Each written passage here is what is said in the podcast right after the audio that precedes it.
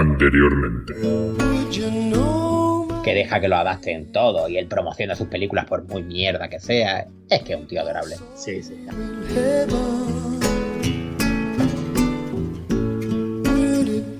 ejemplo, te podría decir La Zona Muerta, te podría decir mm, Tommy Knockers, eh, no sé, La Mitad Oscura. Pues Christine para mí de ese grupo grande es el que más me gusta.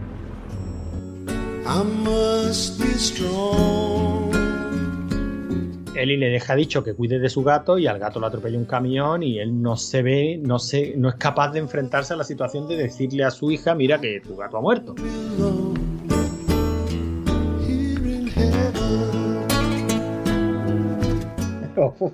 Destructiva, o sea, es Sí, que esta novela verdad. es destructiva. Es la más dura que ha escrito nunca Stephen King y yo creo que si no la que más, eh, tendría que ponerme a pensar, pero yo creo que sí.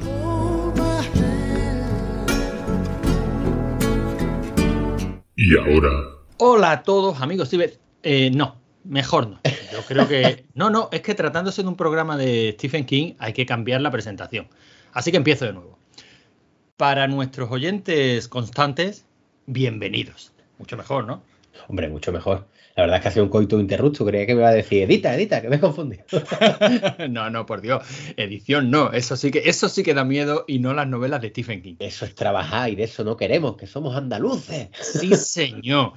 Bueno, pues, mm, aunque no queremos trabajar, vamos al lío. Vamos al lío porque mm, nos comprometimos a acelerar un poquito eh, la periodicidad de este podcast, más que nada porque este cabrón no para.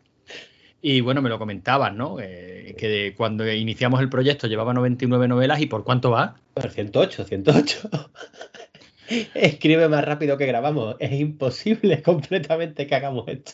No, sí, sí, sí, sí. Bueno, de hecho, creo que en algunos de los comentarios que entran en este programa, ya lo dijimos cuando arrancamos, nosotros no leemos los comentarios de Evox, porque este es otro rollo. Aquí simple y llanamente vamos a analizar la, la obra de Stephen King. Pero, hombre, es cierto que van llegando comentarios según, según vamos publicando los programas de Stephen King. Comentarios que agradecemos, ¿no? Porque se ve que hay, bueno, que tenemos oyentes constantes que les mola el rollo de Stephen King y que se escuchan todos los programas. Y bueno, uno de los últimos me hizo mucha gracia. Decía el tío que, que dejó de leer a Stephen King porque el tío escribía más rápido que él leía. Entonces, asumiendo que nunca iba a poder estar al día, pues, pues dijo, "Bah, esto lo doy por, lo doy por acabado. Pero es que es tal cual, vamos. Y Mm. por cierto, comentando, como acaba de decir, los comentarios de los, nuestros oyentes fieles y tal, eh, Fede Ratas del programa anterior, que dijimos que lo iba a hacer y la voy a hacer. Eh, la ERTES, que es un fiel oyente de Stephen King, desde aquí se lo agradecemos, nos comentó, primero, que dije Plaza y James, en vez de. Plaza y Janet. El tema, lo voy a seguir diciendo, ¿vale? Porque es un de 15 mental que tengo y cuando leo esa palabra, pues me sale eh, como si fuera en inglés, aunque sé que no lo es. Desde aquí disculpas a, a los descendientes del señor Janet. Y me va a seguir ocurriendo, perdón por mi El parte. señor, el señor Jané, maravilloso fabricante de carritos de bebé. Efectivamente, y mejor persona. Seguro que es un padre maravilloso. Y otra fe de, bueno, esto no es fe de ratas, pero nos comentó que en el programa hablando de Christine, dijimos la típica cuñadez, que es verdad que es una cuñadez, pero siempre se ha dicho que los coches anteriores, los coches del año 50 y tal, son como tanques, ¿no? Ah, no, no, es cierto que lo comentó y eso, eso es muy interesante. sí. Efectivamente. Y nos mandó incluso un vídeo y tal demostrando que no, que los coches de hoy en día se estrella, tú estrellas un, un- yo no entiendo de coches, ¿vale? Pero tú estrellas un Plymouth Fury del 58, como es Christine, contra un coche moderno y el que se destroza por todos lados es el Plymouth Fury y el, y el coche actual pues se mantiene medio intacto, por así decirlo. Imagino que por temas de seguridad, claro. Ya está hecho de modo que el receptáculo pues resista a los choques a alta velocidad y antes no, antes eran pues Sí, máquinas hacer de bora- hacer un coche bonito de gasolina, eh, bonita, sí. Así que gracias por la acotación y el vídeo, que por cierto era bastante interesante. Se veía allí en primer plano la hostia que se pega el coche. No, no, pues la verdad es que me resultó muy interesante. Hay que decir que la ERTE es un tío que sabe mucho, muchísimo de cualquier máquina que vaya con motor y, lo mismo da, que navegue, que ruede o que vuele. O sea, este tío es un apasionado de la, de la aeronáutica, me parece a mí, en toda su, en toda su vertiente. Así que nada, nos lo apuntamos y por lo menos nosotros, Mm, no volveremos a decir eso de los coches de antes sí que eran tanques. Sí, que...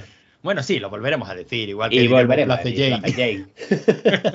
bueno, lo que sí, lo que sí vamos a hacer, si te parece, es empezar con las novelitas, de novelitas por decirle algo, de Stephen King que nos tocan a continuación, ¿no? La última que hicimos fue Christine, ¿no? La última que hicimos no fue Cristín, fue Cementerio de Mascotas. ah, bueno, sí, sí, sí. Bueno, es que mi mente siempre trata de correr un, velo sobre esa novela porque me deprime mucho solo pensar en ella. Pero efectivamente terminamos con Cementerio de Animales, Pese Matari. Y, y bueno, ¿qué nos toca? Pues nos toca, ahora te vas a hinchar de hablar, te vas a hacer un Rodrigo Cortés y te voy a dejar aquí con tu chapa, eh, porque nos toca el ciclo del hombre lobo y posteriormente el talismán son dos novelas que yo no he leído ninguna de las dos. Yo siempre digo lo mismo, ¿no? Yo no me vengo aquí con Wikipedia ni nada de eso. Yo la que no me he leído lo comento. El ciclo del hombre lobo es una que tengo pendiente porque además creo que es la más corta que tiene Stephen King. Aquí me parece cortita, 127 páginas, pero me parece raro porque yo creo que eso no llega a novela. Yo creo que más bien eso sería un, relato, ¿no? Bueno, un relato largo, una novela corta, o sea, esos límites siempre. Sí, muy, muy, muy cortita. Además, me extraña que en el. Bueno, no me extraña. Mm, no me extraña, eres un padre reciente. Digo, te iba a decir que me extraña que no te la hayas leído del anterior programa este, ya que del anterior programa este yo me he leído el talismán, 800 paginazas como 800 soles. Pues es que te lo comenté, que me dio por bajarme, me leí eh, Kafka junto al mar de Murakami, creo que te lo comenté, y me dio por bajarme cuentos de ese hombre me leí los cuentos, me encantaron, luego me bajé Tokyo Blues y estoy leyéndome Tokyo Blues. O sea, dame un descansito de Stephen King porque... Ni media, ni media palabra más. Cuando acabes con, cuando acabemos con King, empezamos con Murakami y ya está. Y aquí paz y después gloria. Bueno, pues no, si te parece, empezamos con el ciclo del hombre lobo. Que a mí ya te lo comenté. A mí es una novela que me mola mucho, quizás porque es muy cortita, porque, porque es muy típica, porque es un puro cliché detrás de otro. dentro de lo que es la, mm, eh, la producción de Stephen King. Y bueno, es que es una novelita muy agradable en la que están todos los personajes de Stephen King, su pueblecito pequeño, su cura, su grupo de personajes. Quizás lo más característico sea que en esta ocasión su protagonista pues es minusválido. Va en una... Mm, bueno, no sé si hoy día se puede decir minusválido o se puede decir que tiene características especiales o que es prácticamente un superhéroe. No sé exactamente cuál es el término apropiado hoy día. Eh, que me perdonen todos aquellos que se hayan podido sentir ofendidos, pero bueno, yo soy. Personas de andares distraídos. Eso ha sido muy cruel. Bueno, sí. Esto lo editas. Pon delfines. ¿Te acuerdas de los dogmas? Oh, qué tiempo. bueno, el caso es que mm, el protagonista es minusválido. Y bueno, tiene una serie de personajes muy, muy característicos. Yo creo que Stephen King casi que se veía en la obligación de, de rendir tributo pues yo que sé, al otro mito del terror que le quedaba, ¿no? Ya para este entonces nos había hecho La Casa Encantada, nos había hecho la novela gótica de vampiros, nos había hecho... Mm, eh, bueno, pues le faltaba el hombre lobo. Yo, creo que nos hizo su Doctor Jekyll y Mr. Hyde, no sé si... Eso es posterior, ¿no? La, la mitad oscura. Pero bueno, yo creo que él tiene que hacer su, su versión de todos los mitos clásicos, ¿no? Y bueno, aquí nos hizo el hombre lobo. Y yo creo que lo hizo razonablemente bien. Eh, es un cuentecito, o sea, si es que realmente es muy sencillo de muy sencillo de contar, no da para extenderse porque ni los personajes son los mejores que ha escrito Stephen King, ni las situaciones tampoco, ni la trama en sí tampoco resulta sorprendente. O sea, es un pueblecito pequeño en el que se empiezan a suceder una serie de asesinatos y el único eh, que sabe quién es o que descubre quién es, pues es eh, el protagonista, ¿no? Este chico que va en silla de, ruedas. Y el único que lo cree es su tío, que está loco, y que mm, la verdad es que es, mm, es, un personaje muy, muy, muy agradable en el sentido de que la relación que se establece entre los dos personajes está muy chula, ¿no? De tío-sobrino, bueno, los padres sobreprotectores, la hermana, que es la que narra la, la novela, pues también tiene una relación curiosa con el hermano, porque lo tiene que digamos que los padres la obligan a que esté continuamente atento a, su hermano, ¿no? Digamos que este niño pues crece en un entorno muy protector debido a sus características, claro. Y sin embargo el tío es el único que lo trata como, como un tío, como una persona normal, con sus características, pero una persona normal. Con lo cual, en ese aspecto también es un personaje bastante, bastante moderno y bastante actual, ¿no? Hasta el punto de que el tío le tiene fabricada una, una, una, silla de ruedas motorizada, o sea que básicamente es el motor de una moto con el manillar de una moto, pero, pero él va sentado, no como en una silla de ruedas. Y, y esta silla de ruedas, pues también es bastante representativa dentro de lo que es la, la, novela, ¿no? Porque es la que le permite huir del hombre lobo una vez que descubre, que descubre quién es. Por cierto, que el hombre lobo es el cura. Eh, que la novela. Eh, que la novela en muy pocas ocasiones se centra en, en, la figura del hombre lobo, ni narra la historia desde el punto de vista del hombre lobo, lo cual es bastante curioso porque el mito del hombre lobo se suele contar como, pues bien, desde el punto de vista del, propio hombre lobo y como la historia de un personaje atormentado con una maldición, ¿no? Sí, de, bueno, la figura del monstruo clásico siempre ha habido dos variantes, o sea, o lo, digamos que lo conviertes en un masilla, es simplemente contra los que tienen que luchar los protagonistas, pero eso ya es más actual, o los clásicos, el hombre lobo, la momia, eh, Frankenstein, eh, el conde Drácula, pues lo que te interesa es la evolución del monstruo. Y Stephen King, como ha leído tantísimo, pues lo normal hubiera sido sí, que lo hubiera hecho de forma clásica, ¿no? De, por lo que tiene que pasar el hombre lobo y tal. Pero lo que estás leyendo por aquí es que en principio esto iba a ser, fíjate tú, eh, relatos muy cortitos pues para una especie de calendario de Adviento. O sea, iba a ser un calendario y en cada página del calendario que le pidieron a Stephen King que hiciera como un relato. Un pequeño relato, ¿no? Pero un pequeño, imagínate el tamaño. Sí, sí, claro. Y claro, es Stephen King. Entonces se le fue de madre. Salió, salió mal. Mira, eh, en un giro sorprendente de los acontecimientos salió mal. Y dijeron, bueno, mira, pues no, adelante. Y lo mandó, lo hizo en formato novela. Y por lo visto tiene unas ilustraciones muy chulas de un artista de un cómic. Yo, como no lo he leído, pues no conozco las ilustraciones. Pero al parecer está bastante bien. Ah, pues mira, eso, eso no lo sabía y quizás hubiera sido algo más. Bueno, quizás así se entiende, pues que este relato en ningún momento eh, se ve que tenga mm, visos de una gran profundidad. O sea, no, esto no pretende ser una de las grandes novelas de, Stephen King. Y de hecho da la sensación de eso que tú estás contando, ¿no? De un pequeño cuento, pues que se, se ha dimensionado un poquito más de la cuenta y al final ha, pues ha acabado publicándose como novela, como novela corta. Conociendo a este hombre, lo raro es que no se fuera a 1250 páginas.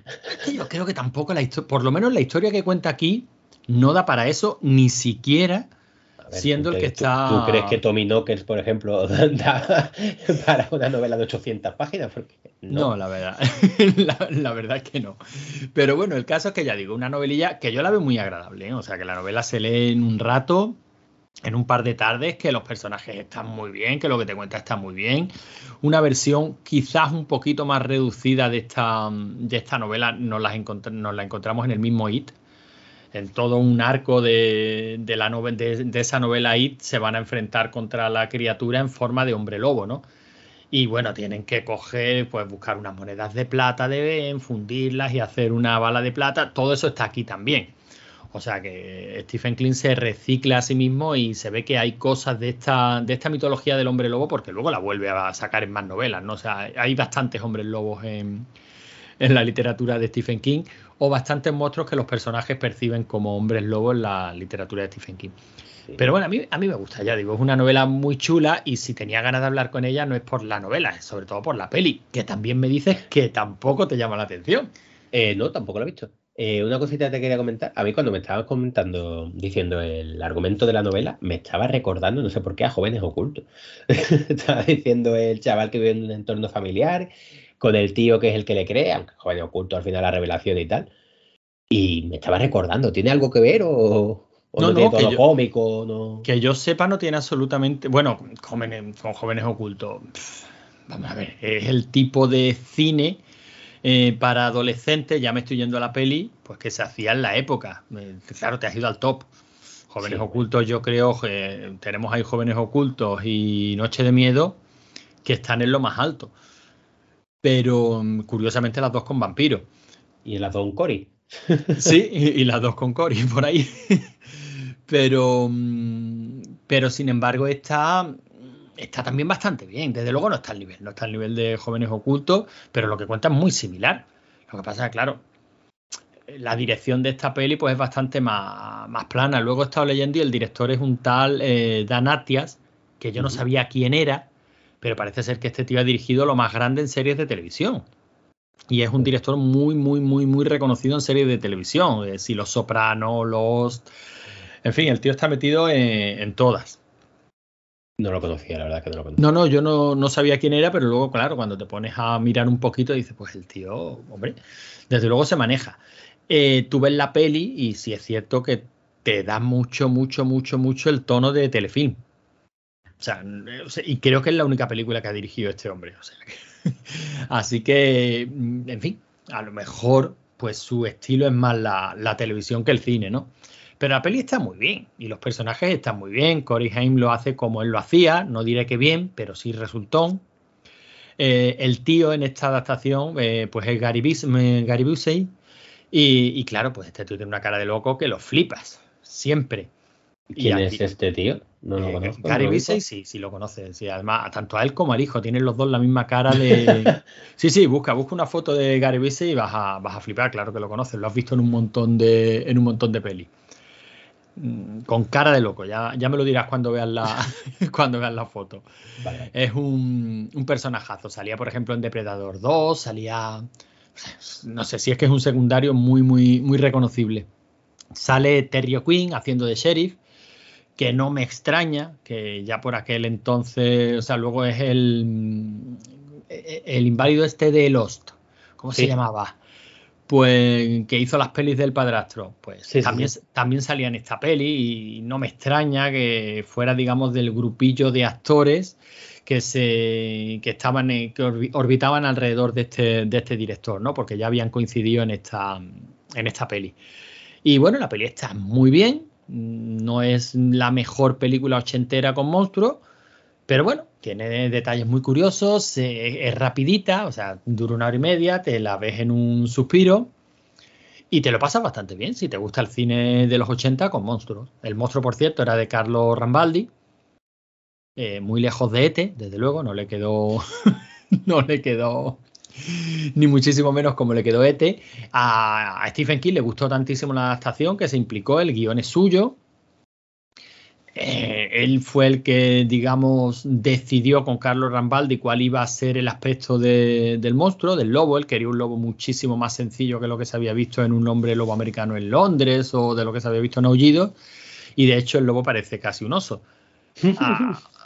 al productor, a Dino de Laurentiis, no le gustó nada y se le puso en sus gónadas que ese diseño había que cambiarlo. Por tanto se a, tal punto llegó la escalada de tirando por un lado Dino de Laurentiis que era el que ponía la pasta, por otro lado el director que por aquel entonces eran dos Coscarelli. ¿Ah, sí? Sí, sí, o sea que es que la peli podía haber acabado dirigida por Don Coscarelli, lo que pasa es que Don Coscarelli le dijo a, a Dino de Laurentiis que no, que se quedaba el diseño de Carlos Rambaldi, Dino de Laurentiis acabó echando a Don Coscarelli, Don Coscarelli se fue, buscaron a este director como director sustituto, pero este siguió en sus 13, que se quedaba el diseño del hombre lobo. La Virgen. Al final Dino de Laurentiis tuvo que tragar porque si no se paralizaba la, la película. Y, y, buscaron a un bailarín para que hiciera los movimientos del lobo. A Dino de Laurentiis no le gustó.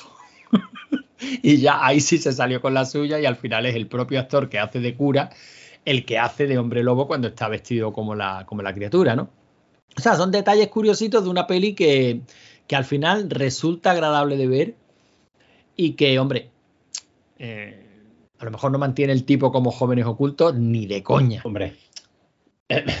Pero que no es ni muchísimo menos de las adaptaciones de Stephen King malas. No es de las buenas, o sea, no es Carrie, no es, em, yo que sé, El Resplandor, que ya quedó claro que a mí no me gusta como adaptación, pero mm, hay que decir que sí es una muy buena peli, pero tampoco es de las malas, tampoco es de las horribles. O sea, es una adaptación pues bastante digna y bastante divertida. El que no se quiera leer una novelita tan corta como esta, pues oye, que se vea la peli, que se va a hacer una idea bastante aproximada, porque prácticamente los cambios son cambiar el nombre de los personajes, que no sé por qué pero, pero poco más. Luego te haces una idea bastante aproximada de, lo que va la peli, ¿no? O sea, hay detalles muy, muy simpáticos que, están bastante bien representados en la peli, como que a esa silla de ruedas motorizada, el tío le había instalado unos lanzadores de cohetes eh, de fuegos artificiales y que así es como identifica al, hombre lobo, ¿no? Porque se encuentra, se lo encuentra en forma de hombre lobo y le lanza un cohete al ojo, lo deja tuerto y luego al día siguiente en misa de domingo pues ve al cura con,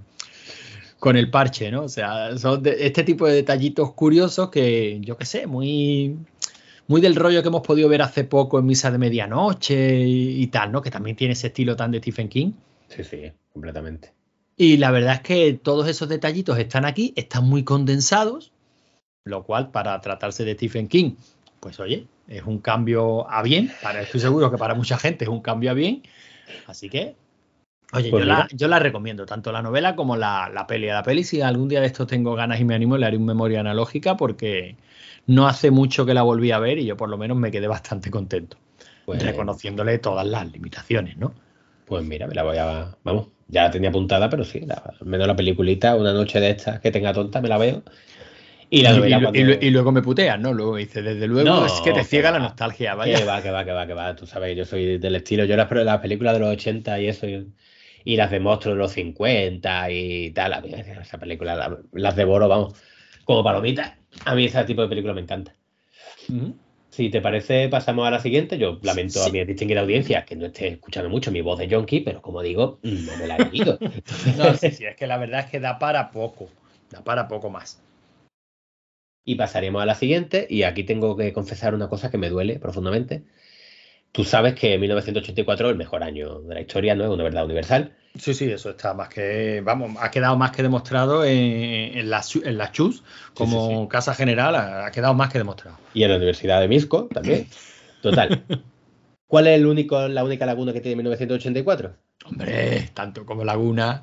Sí, que la novela de Stephen King, más aburrida por lo que he escuchado hablar y que yo no me he leído, que es el talismán, es de 1984. Ya podía haber escrito It, que la escribió en el 86. Me cago en la puta. Por dos años no se, terminó de coronar el año, pero bueno. Así que nada, adelante. Háblanos de El Talismán, que por lo visto es una risión, ¿no?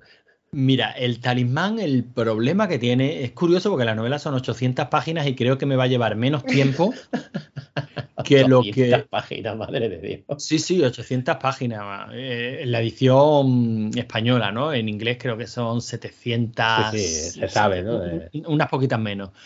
Em, es que me va a llevar menos tiempo hablar del talismán que, que de Miedo Azul o El ciclo del hombre lobo o Bala de Plata porque por los tres nombres te puedes encontrar bien, bien peli. la novela es El ciclo del hombre lobo, pero aquí en España se llamó Miedo Azul, a lo que en el resto del mundo se llamó Bala de Plata, ¿no? Eh, Silver bueno, la película se llamó Bala de Plata y aquí en España, como somos gilipollas, lo llamamos Miedo Azul. Dios sabrá por qué. Eh, porque soñando, soñando, triunfe patinando. Eso es así.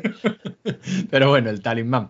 Eh, Stephen King es un gran amigo de Peter Strauss, un, Peter Strauss, un escritor, novelista y poeta eh, del que yo eh, no había leído nunca absolutamente nada. Yo sí. ¿Y qué tal? Pues me leí una que era terror en la casa o una cosa así. la verdad es que no recuerdo el nombre. El terror la sombra, no me acuerdo. Una mala, fue de hace 15 o 20 años. Y me costó un poco de, de trabajito, sinceramente. Y no me, no me mata, no, no, no, no, lo recomendaría. Pero también es que yo estoy muy acostumbrado a Stephen King en, en temas de terror y me ha ocurrido ya con varios escritores que no. Joel Campbell, por ejemplo, que es muy famoso y tal, a mí no me termina de matar. Este hombre no me hizo gracia, eh, Dean tampoco, pero yo creo que es porque estoy demasiado acostumbrado a Stephen King y lo mío ya resulta obsesión, ¿no? Como cantaba, como cantaba Aventura, no a, lo mejor puede, a, lo mejor puede, ser que cuando los comparas con el mejor, pues claro, todo el mundo palidece. Puede ser, ¿eh? Puede ser. Yo lo, lo, lo, aventuro aquí como, como, posibilidad. Terror mágico, lo acabo de buscar. Eh, la de Peter Strauss, ¿no? Sí. Bueno, pues entonces, mm, habiendo lo que tú, habiendo visto lo que tú acabas de decir de Peter Strauss, todo lo malo que yo vaya a decir a partir de este momento del talismán, eh, la culpa, queridos oyentes, es solo y exclusivamente de Peter Strauss. Stephen King, como ser de luz que es, pues, por no desairar a su amigo, se prestó a escribir a Pachas esta novela con él. Y esta novela es, mira, el, principal problema que tiene es que es formulaica como ella sola. Esta novela podría ser cualquier young adult de estos que se han que se rodaron, ya yéndonos al cine, ¿no? Pero también todos tienen un referente literario, que se escribieron a, a, a puertas después del éxito de los Juegos del Hambre o, o, que se empezaron a publicar, oye, a lo mejor estaban escritos de, de, antes, ¿no? Pero toda esa avalancha que sufrimos de la saga esta insurgente, insurgente, impertinente, impenitente y estas cosas. Detergente, ¿no? Detergente, eh, el corredor del laberinto, eh, que todo eso, eh, la quinta ola. Eh, no sé, todo este tipo de trilogías o tetralogías, porque eso sí, las escribían como, yo qué sé, como si escribir una novela fuera mm, echar, echar un huevo a freír, ¿no? Como se suele decir. No, este tema de editorial, realmente. ¿eh? Sí, yo sé que los obligan a, que para publicarles les obligan como mínimo a que haya ya una trilogía escrita, sí. ¿no? Porque para que toda esa inversión que se va a hacer en publicidad y tal, pues por lo menos tenga un retorno, ¿no? O sea, sí, que no... Pero todo este, todo este tipo de novelas pues siguen el mismo, el mismo esquema, ¿no? Un chaval adolescente o preadolescente que se ve enfrentado a un mal mayor que la misma vida y el que de primeras pues eh, se niega a aceptar la responsabilidad que le toca en ello, pues al finalmente, pues al final empieza un camino del héroe punto por punto hasta que consigue al final de todo pues resolver el entuerto y volver al origen, pero habiendo crecido como persona y habiéndose desarrollado como héroe, ¿no? Ese es el esquema básico. Bueno, pues el talismán es eso. Tal cual. No hay más.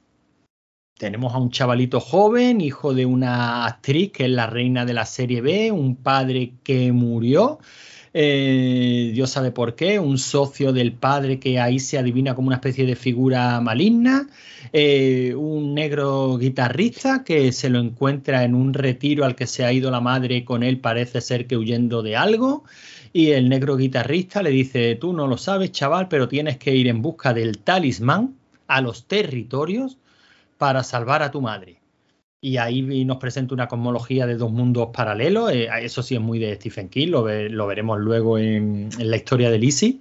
Es prácticamente el mismo. ¿Tú te acuerdas un videojuego que tú querías hacer para Spectrum cuando eras jovencito? Y me dijiste a mí con 10 u 11 años que te escribiera el guion para desarrollar mi imaginación. Y yo te escribí que un, un niño, su madre se puso enferma y un anciano le decía que para salvarla tenía que ir a un punto Hostia, es verdad.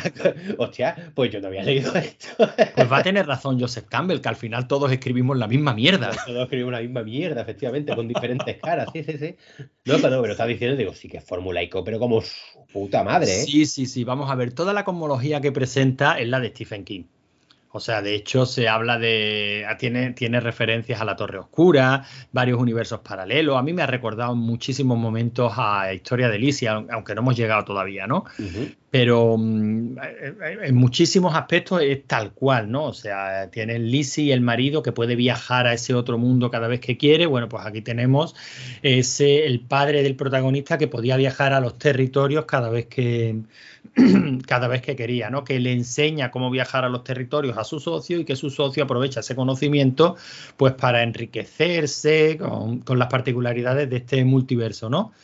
y luego presenta pues eso, una serie de personajes que bien, eh, digamos que tú puedes tener un gemelo idéntico en, lo, en, los territorios, ¿no? En este caso, la madre del protagonista, pues la gemela de la, de la madre del protagonista, pues es la reina de los territorios que está en su lecho de muerte. O sea, aquí tienes aquí la historia interminable y la, y la emperatriz infantil. Es que te suena todo tan visto. Sí, sí, o cualquier anime eh, de Ghibli. Es que te suena todo muy, muy visto. Y luego las situaciones que plantea, el problema es que se hacen tediosas muchas veces por reiterativas. O sea, el protagonista en los territorios conoce a un lobo. La figura del hombre lobo la volvemos a, la volvemos a tener, ¿no? Pero claro, los lobos en general en los territorios son buenos, salvo los lobos que han sido corrompidos por este señor malo y son los lobos malos, ¿no? Eh, para huir del malo, pues se tiene que traer al lobo a, a la tierra, ¿no? Y, entonces tenemos una serie de capítulos largos en las que el protagonista pues va, digamos, eh, arrastrando de lobo porque por sus sentidos sobre... Mm, eh, sobrehumanos que tiene, ¿no? Digamos, el, sentido del olfato, su sexto sentido, tal cual, pues el lobo aquí en la Tierra lo pasa muy mal porque todo huele muy mal, porque se asusta por los coches, porque tal, porque cual, y encima se va acercando la luna llena, tal cual.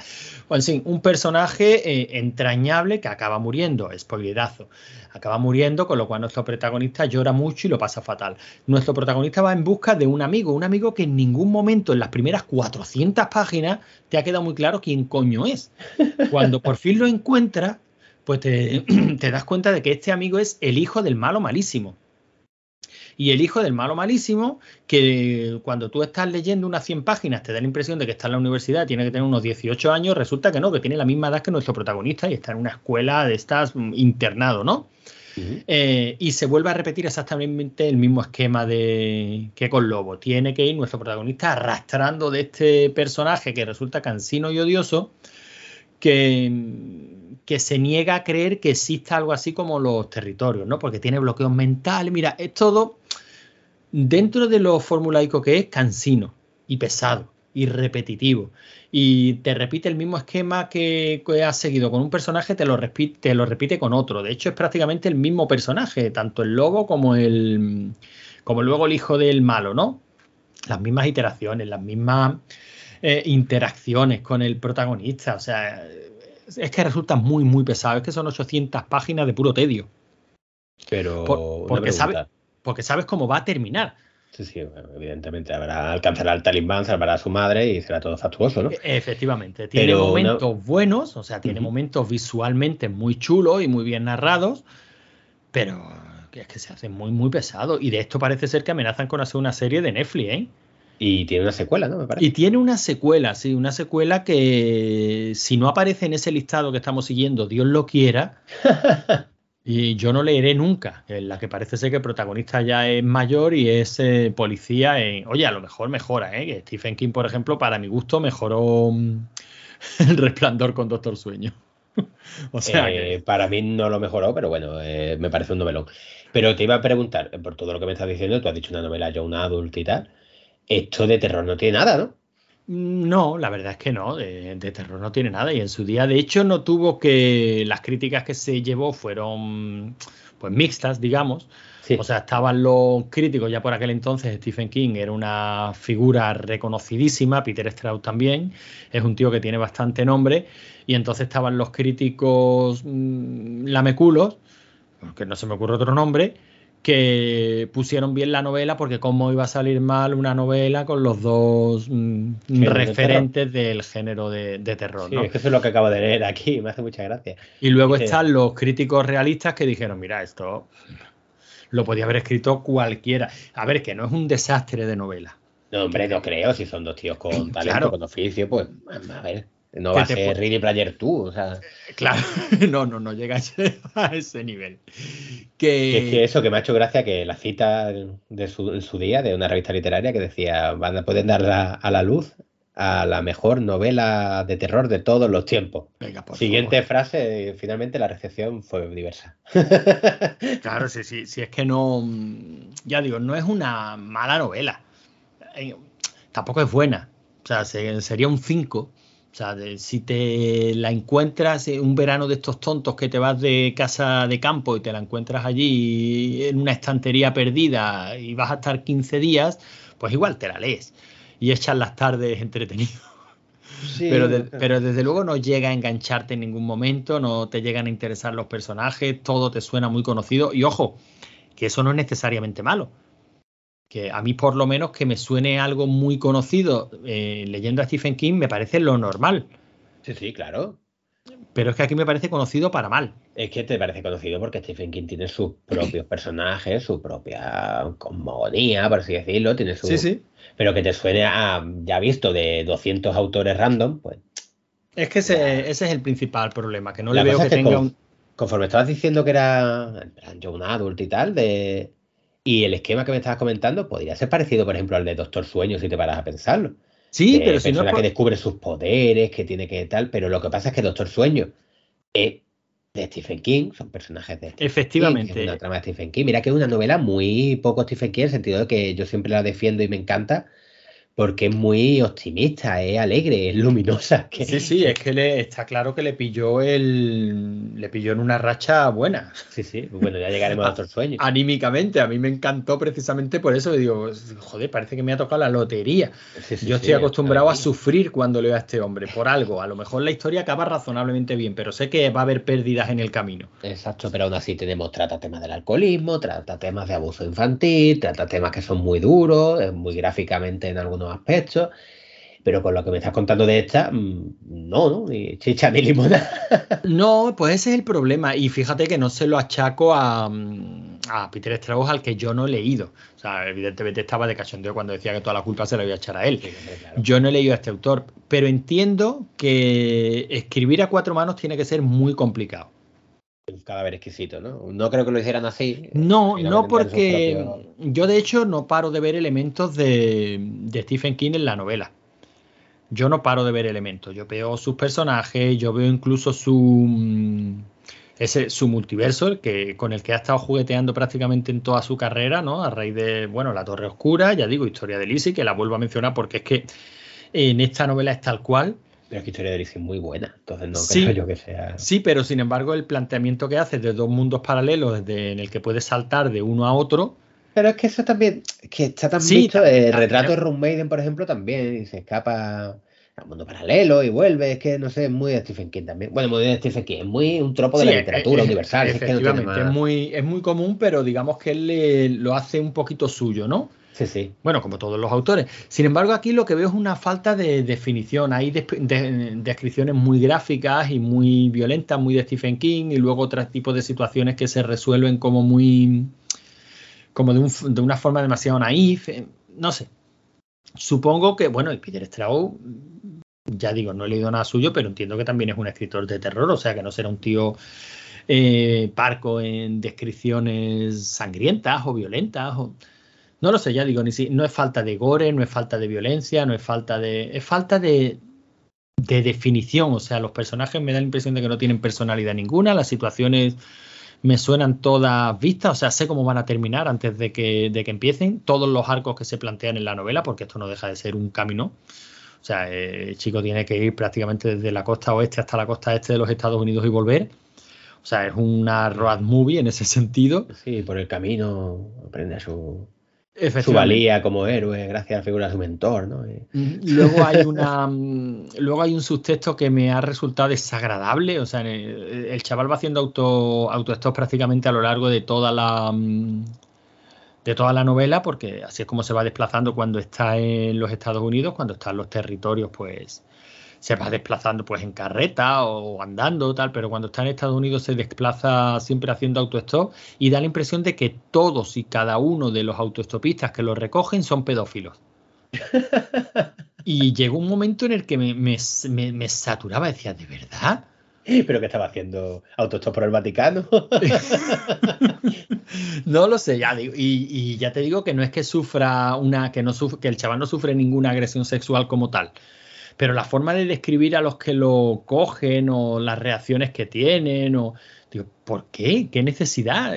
No sé, como para dar un aspecto de sordidez del todo punto innecesario. Realista, vale, mm, me Hombre. creo que un autoestopista pues tenga esas inclinaciones. Ese tipo de personajes tan oscurísimos y tan desagradables los hemos conocido en la literatura de Stephen King. Sí, sí, sí, pero, Coño, pero todos- Te puedes encontrar uno, claro. Pero todos, todos, algunos abiertamente y otros de una forma velada, pero en las descripciones de todos y cada uno de ellos, por lo menos yo veía ese subtexto y digo, qué asco. o sea, no, ya digo, es una, una novela que no me ha, se me ha hecho ardua, se me ha hecho pesada, se me ha hecho un poquito coñazo y Vale, bueno, que, no- sí, que no que se diga que todo ¿no? lo que, que me ha encantado, sí, que no se diga que todo lo que le echamos aquí a Stephen King sean halagos, flores y parabienes, porque en el caso del talismán, vamos, que ya digo, que he leído que hay en producción una, una serie de Netflix Y ya va a ver Perry. y que la va a ver Perry, yo no tengo, inter- no tengo interés ninguno. No, hombre, no podemos decir que le echamos al lago siempre a Stephen King y tal y Pascual, porque ya hemos criticado un par de ellas, o tres, eh, bastante en condiciones. Por ejemplo, Sí. la de joder, ahora se me, se me ha olvidado hasta el nombre. La rabia, la pusimos un poco a caldo. Sí, sí, eh, es verdad que la pusimos, la pusimos bonita. y Pero bueno, se la, pero se la achacábamos a su inexperiencia y a su juventud. Bueno, sí, o, o que, o a que era un coñazo. Y También- también puede ser. un coñazo, un coñazo, sí. En fin, pero ver, bueno, este, 300, este talismán, novelas que- un coñazo, un coñazo de 200 páginas, bien, oye, si te apetece leerlo, léelo, pero un coñazo de 800 páginas, mira, qué necesidad. Bueno, pues si te parece, pasamos a la siguiente, que esta sí me gusta, por Bueno, fin. pues- y esta pues sí te- la, bueno, sí me gusta, sí la he leído. Pues te dejo que- y espero que te guste. Sí, hombre, sí Ah. me gusta muchísimo y sobre todo yo quería hablar de la película. O sea, Pues la todo, película- todo tuyo, todo tuyo que yo tengo que refrescarme la garganta. Bueno, todo mío. A ver, tú, tú eres el, el- aquí el podcaster de éxito que está acostumbrado a llevar el hilo. Yo soy el que apuntilla, pero sí, hombre, por supuesto. ¿De cuántos podcasts? ¿En cuántos podcasts han echado ya? eh? bueno, la siguiente es Maleficio, que también entraría dentro de la categoría de relato muy largo, novela corta, son unas 300 páginas y tal. A mí se me hizo muy cortita esta novela. Y es de 1984, esta sí, algo bueno tenía que haber publicado Stephen King, el mejor año de la historia. Y nada, eh, la, historia yo creo que es conocida, sobre todo a raíz de la película, que tuvo bastante éxito. Es un, un abogado eh, muy obeso, bastante obeso y desagradable, que es el típico gilipollas, ¿no? Y sufre un accidente y, al, y atropella a una anciana, a una mujer yendo por la calle con su coche y tal, y la atropella. Luego queda, llega a un acuerdo, pues sea abogado y tal, con la policía para salir a Perdona, suelto. perdona, perdona, Manu, no quiero interrumpirte, bien lo sabe Dios, Sí, sí. pero no contar los detalles de ese accidente, no contar el por qué atropella a la, ci- a la anciana, yo creo que para mí se ¿Le carga. estaban haciendo una mamada, era? Efectivamente, Sí, sí, su, sí. mu- su mujer se puso cariñosa precisamente en ese momento. Sí, sí, sí. Es que no, estaba leyéndome la sinopsis por encima y luego he recordado cuando me lo has dicho. La cosa es que eso, queda suelto y resulta que la anciana que ha atropellado pues era una gitana y le echa un maleficio. ¿Cuál es el maleficio? Que cada vez está adelgazando más. Al principio mola porque repetimos que era un señor muy obeso y le dice, oye, estoy perdiendo peso. Qué bien. Pero sigue perdiendo, sigue perdiendo, sigue perdiendo peso hasta que al final se va convirtiendo casi en un cadáver andando. Y nada, y esa es la- lo que nos narra la historia. Casi nada, ¿no? Y nada, poca cosa. Hombre, ese es, digamos, el planteamiento y el nudo. Pero ¿y el desenlace? A ver, cuenta el desenlace si quieres, no sé. Bueno, resulta que como este señor es abogado y además abogado sin escrúpulos, o sea, es que no nos, Stephen King no nos retrata, no nos retrata precisamente, No, no, es un o Hace sea, de un hijo de la gran puta. Hace de Jim Carrey mentiroso compulsivo, ¿no? Y le echando un maleficio a Jim Carrey, yo creo que está basado en esto. O hace. Esta no es la más simpática, la rubita de Arrastrame al infierno. Porque la Sí. historia es la misma. De hecho, se leyó, se vio la película San Raimi seguro, ¿no? Para hacerlo. sí, sí, sí, seguro. El eh, final creo recordar que como era abogado hacía un trato, ¿no? Con el... no, no, no, el final es que como era abogado intenta hacer un trato, pero no le hacen ni puto Ah, no le caso. hacía ni puto caso, vale. El gitano le dice que ese maleficio se lo come. Sí Pero él recurre a un mafioso al que había conseguido sacar de la cárcel. Sí, Y ese mafioso se planta en el campamento gitano y empieza un asedio sí, sí, al campamento gitano. O sea, se planta allí con un coche cargado de armas y no sé si empieza a matar a los familiares del patriarca que le ha echado el, el maleficio. Hasta que llega un momento en el que el patriarca tiene que ceder. Eh, además, el único personaje con, con dignidad y honor es el patriarca gitano. Y le y digamos que transfiere el maleficio a un pastel, a un pastel de cerezas. Eh, es verdad, y se lo dejaba a la mujer. es Y, se- verdad. y le dice que para librarse del maleficio le tiene que dar ese pastel de cereza a otra persona. O sea, ese maleficio, una vez que está echado, eso no se puede difuminar. cierto, cierto, se lo tiene que comer otro. Y, y- y a él le parece bien. O sea, no, Sí, sí, es un hijo de digo que, este es un hijo de puta. le Y se lo da bien. a la mujer porque le está poniendo los cuernos. O No se lo da, llega a que su casa contento, deja el pastel encima de la cocina, planteándose seriamente, dice, bueno, a ver a quién se lo coloco, eh, sus elucubraciones, ¿no? Y a ver si se lo doy a, pues a, un, a alguien que yo considere que es malvado, pero él no hace, no, en ningún momento se plantea yo cómo voy a hacerle esto a ninguna otra persona. ¿Cómo me voy a erigir en juez? No, no, eres un abogado y del sistema y del sistema judicial norteamericano, o sea, no tiene ningún tipo de problema. Pero se lo deja en la cocina y la mujer y la hija, cuando llegan a casa y se encuentran el pastel en la cocina, pues asumen que es un regalo del padre que ya por fin, porque eh, evidentemente eh, su enfermedad, entre comillas, pues ha provocado también problemas familiares, ¿no? dice, bueno, papá está de vuelta, parece que está bien, mira, nos ha traído un detalle. Se comen ellas un buen pedazo de pastel y él cuando ve que su mujer y su hija se han comido el pastel, dice, bueno, pues el resto me lo como yo. Porque aquí ya, aquí paz y después, y, después gloria. O sea, al final es de estos desoladores rollo Stephen King. Sí. Y de hecho, al final, cuando estaba por comérselo, venía otro personaje, creo que era, y él decía, no, pues cómete esto conmigo. Si se cargaba otro porque sí, porque le pasaba cerca de la casa.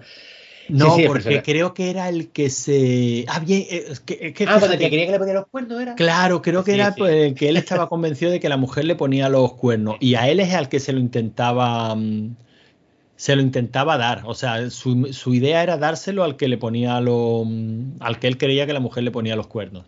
Eh, y al final se lo acaban comiendo la mujer, la hija, él y se lo da también a él. Dice aquí todos por delante. es una novela muy corta, pero está, muy, chula. está muy chula. además, yo, bueno, ya repetimos que de memoria hablamos. Y yo esta sí me la he leído, además creo que un par de veces, pero hace bastante tiempo. La película sí la tengo un poquillo más fresca, pero no me acordaba de todos los detalles. Yo no sé, esa memoria que tienes tú es acojonante. No, pero es que, es que no hace tanto que la vi. Tú sabes que yo estoy siempre dándole vueltas a la cabeza con el rollo de, memoria analógica. Lo que pasa es que luego nunca me siento a grabar los ¿Esta de las que le has puesto a tus niños? Eh, no, Maleficio no la han visto, pero sí han visto. Yo creo que sí le haría gracia. Esta sí le haría gracia. Yo creo que sí. Lo que pasa es que no sé hasta qué punto. No, no creo que tenga escenas así tampoco excesivamente sórdidas. O sea, yo, fíjate, le tengo más miedo ponerles alguna película de Stephen King que cualquier otra de, terror. Bueno, aunque yo creo que están curados de espantos, ¿no? Ya te conté la anécdota de que mi santa señora esposa consideró que eh, El Exorcista era una película de miedo muy apropiada para que vieran los niños. Ah, sí, madre del amor hermoso. Pero qué, gracia me hace. Yo no sabía que decía tantos tacos y la niña del exorcista. No, no, pero perdona. Pero es que la historia, eh, la historia hay que conocerla al completa, Manu. O sea, lleva como dos años, dos años. Alejandra tenía ocho dos años diciéndome, bueno, pues podemos ver El Exorcista con los niños. Digo, nena, no es una película apropiada para ver que vean los niños. Pues tú le has puesto cosas peores. No, yo le he puesto El Muñeco Diabólico y son películas sangrientas y en, en algún momento determinado le digo, tápate los ojos. Pero el exorcista no es el muñeco diabólico. Pero tú le has puesto esa de los vampiros. Sí, sí, sí, sí.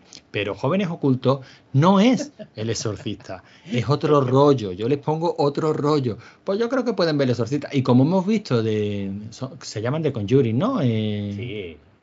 Pues Hemos visto las. Yo, creo que son de 13. O sea, que ni siquiera creo que sean de 18, 16. Los, eh, son las mismas, ¿no? Expediente Warren y de. Expediente Warren, sí. Vale, pues, pues hemos visto. exacto, las dos de Expediente Warren. Pues ella. Pues vamos a ver esos citas. Nena, que no es apropiada. Que sí, hombre. Bueno, y yo, tú sabes que desde que abracé el estoicismo en mi vida, asumo que hay cosas que no están bajo mi control y digo, pues venga, vamos a ver el exorcista. Y tú tenías que ver a mi niña preguntándoles, mamá, ¿por qué nos traumas? esa, esa niña buscando al hombrecillo en la canoa con un crucifijo. Con un crucifijo, mira lo que hace la perra de tu hija, sí, sí. En fin, pero. estábamos con Maleficio, ¿verdad? Estábamos con Maleficio. Que bueno, que Maleficio, la adaptación también es muy chula, es de Tom Holland. Que, por cierto ha salido ya en este programa porque hemos hablado de Noche de Miedo. Efectivamente, hemos eh, directo de Noche de Miedo, de, de Muñeco Diabólico. Un crack.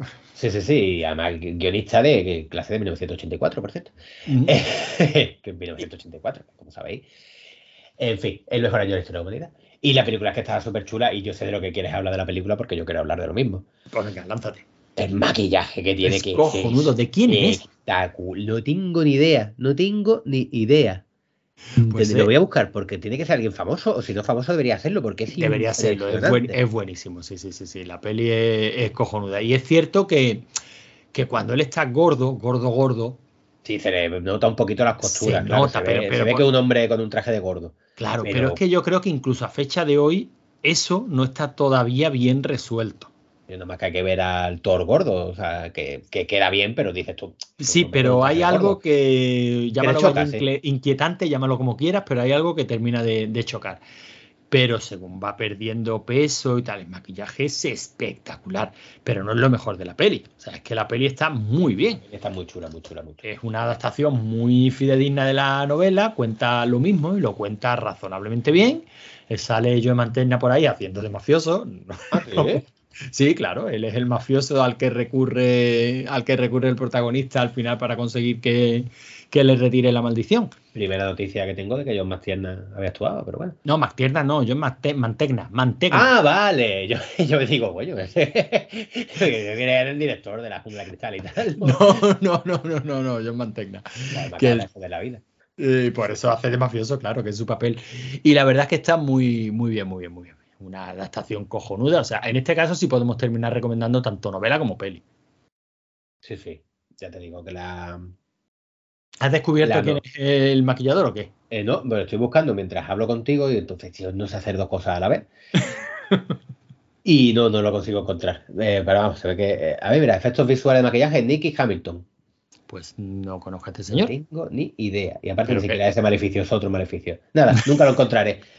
Pues sí, que la película es, ya digo, eh, el tema ya está visto, ya lo hemos visto sobre todo a posteriori, porque la de Arrastrame al infierno está chulísima y es básicamente el mismo esquema, es la misma película, básicamente. Y está, pues yo la recuerdo verla después de la de Arrastrame al infierno y decir, joder, pero qué buena era esta película. Claro, se han basado en Stephen King, el puto San Raimi. Y es que es divertidísima, es súper chula, súper chula. Y hay otra muy parecida, ya hablando todo un poco, no sé si la has visto, de uno que se pone un disfraz de payaso. Y el disfraz de payaso lo posee, como si fuera un maleficio también. Ah, sí, bueno, de Y clown, ¿no? Se, se de llama clown, el payaso. De clown. Sí, sí, esa me resultó muy, muy, muy, muy angustiosa. Sobre todo esta es cuando se, la escena en la que se intenta arrancar la nariz y, y ve que la nariz ya forma parte de sí. de También, sí si te das cuenta, es exactamente el mismo esquema que, que Maleficio. O sea que yo creo. No sé si habría alguno anterior, imagino que sí, porque todo. No, seguro, se- Pero seguro se que ve sí. que ha sido influyente porque tiene partes de la trama y cómo está rodado y tal, del tío mirándose al espejo, del deterioro. de- no ¿Esta sé. era Richard Bachman o era Stephen King? Maleficio, creo que era Richard Bachman, te lo miro. Eh, sí, Richard Bachman. Richard Bachman, ¿no? Bueno, pues el caso es que. Y es raro, ¿eh? Porque normalmente Richard Bachman ya nos dimos cuenta que lo solía utilizar para hablar Sí, de para cosas otras más cosas. particulares. Sí, pero bueno, Sí. yo que diría que casi. Es que ese sería el maleficio de Stephen King, que es vender tanto. O sea, yo creo que Richard Bachman fue una creación suya para decir, mira, me apetece escribir otras cosas y nadie va a tragarse que yo escriba tantísimo. Sí, sí. Y su editor le dijo, bueno, pues invéntate un alias y mete por ahí lo que, lo que te apetezca escribir. Y Richard Bachman empezó a vender muchísimo también. Entonces le dijo el editor, mira, que por aquí también entra pastas puertas. Escribe alguna cosilla. Y yo creo que por ahí, al final, prácticamente Richard Bachman y Stephen King acabaron escribiendo lo mismo. Sí, mismo género, hecho, mismo esquema de, de novela. En la siguiente programa vamos a hablar de los libros Batman, que es una colección de cuatro novelas de Stephen King y una de las cosas que tiene un ensayo que se llama ¿Por qué yo fui Batman? Eh, no Batman. y me lo- el libro me lo he bajado y me quiero leer el ensayo. Lo que pasa es que está solo en inglés, creo que no se llegó a traducirse y a mí me cuesta un poquito todavía a esta altura leer en inglés, me pierdo cosas, pero bueno, me lo quiero leer. Y así, ahí, así creo que el único ensayo que no me he leído de Stephen King. A ver qué se cuenta, hombre. Bueno, pues nada, esto nos sirve también para avisar que a lo mejor para el próximo Stephen King tardamos un poquito más. Porque. tenemos- leo aquí en inglés. Porque no, porque básicamente, bueno, lo contamos porque nosotros somos gente transparente, como si nos hubieran instalado un Pegaso. ¿No se llama Pegaso el software? este que- Pegasus, ¿no? Eh, lo siguiente que nos toca son un, un par de libros de relatos y este ensayo, ¿no? Sí, es un libro, Y, una colección de relatos y este ensayo, sí. y a lo mejor eso nos da para el programita clásico de una hora que estamos haciendo, salvo que hayamos leído todos los, los relatos. Y desde luego no vamos a meter lo que toca después, porque lo que toca después existe. Y mucho se tiene que tratar la cosa. Para que no necesite uno o dos O tres, o tres ¿no? programas. Así que la semana, la semana, el próximo programa Eh, haremos estos relatitos y este ensayo, charlaremos un poquito más de nuestro escritor favorito. Y bueno, en este 2 de 3 no está nada mal. Tú, tú nada más que recomiendas Maleficio, pero yo también recomiendo el ciclo del hombre lobo y, y bueno, de Talismán, Huid. Vosotros que estáis a tiempo, huid. No recomiendo el ciclo del hombre lobo porque no me lo he leído. Que seguramente lo acabaré recomendando, pero ya sabéis, transparencia ante todo. Eh, si alguien se está tomando estos programas como si fuera una tesis, ¿no? En plan, me van a explicar todas las novelas y con datos y señales, me van a hacer un lode. no. no. No, por Dios. No, por Dios. Aquí, ya sabéis, de memoria, lo que recordamos, alguna anécdota y poco más. Y nada, yo creo que hemos clavado esa horita que nos hemos no nos la hemos marcado en ningún momento, pero casi ha llegado a ser una tradición y nosotros somos gente de tradiciones y costumbres, y, ¿no? Y si no, yo lo estiro con un par de canciones. No te preocupes. Pues cojo, cojonudo entonces. ¿Te parece que digamos adiós con la manita? Estupendo. Tú sabes que yo siempre digo adiós con la manita realmente, ¿no? Claro, como debe de ser, yo también. bueno, pues adiós. Adiós. Now I've heard there was a secret chord that David played and it pleased the Lord. But you don't really care for music, do you? It goes like this the fourth, the fifth, the minor fall, the major lift, the baffled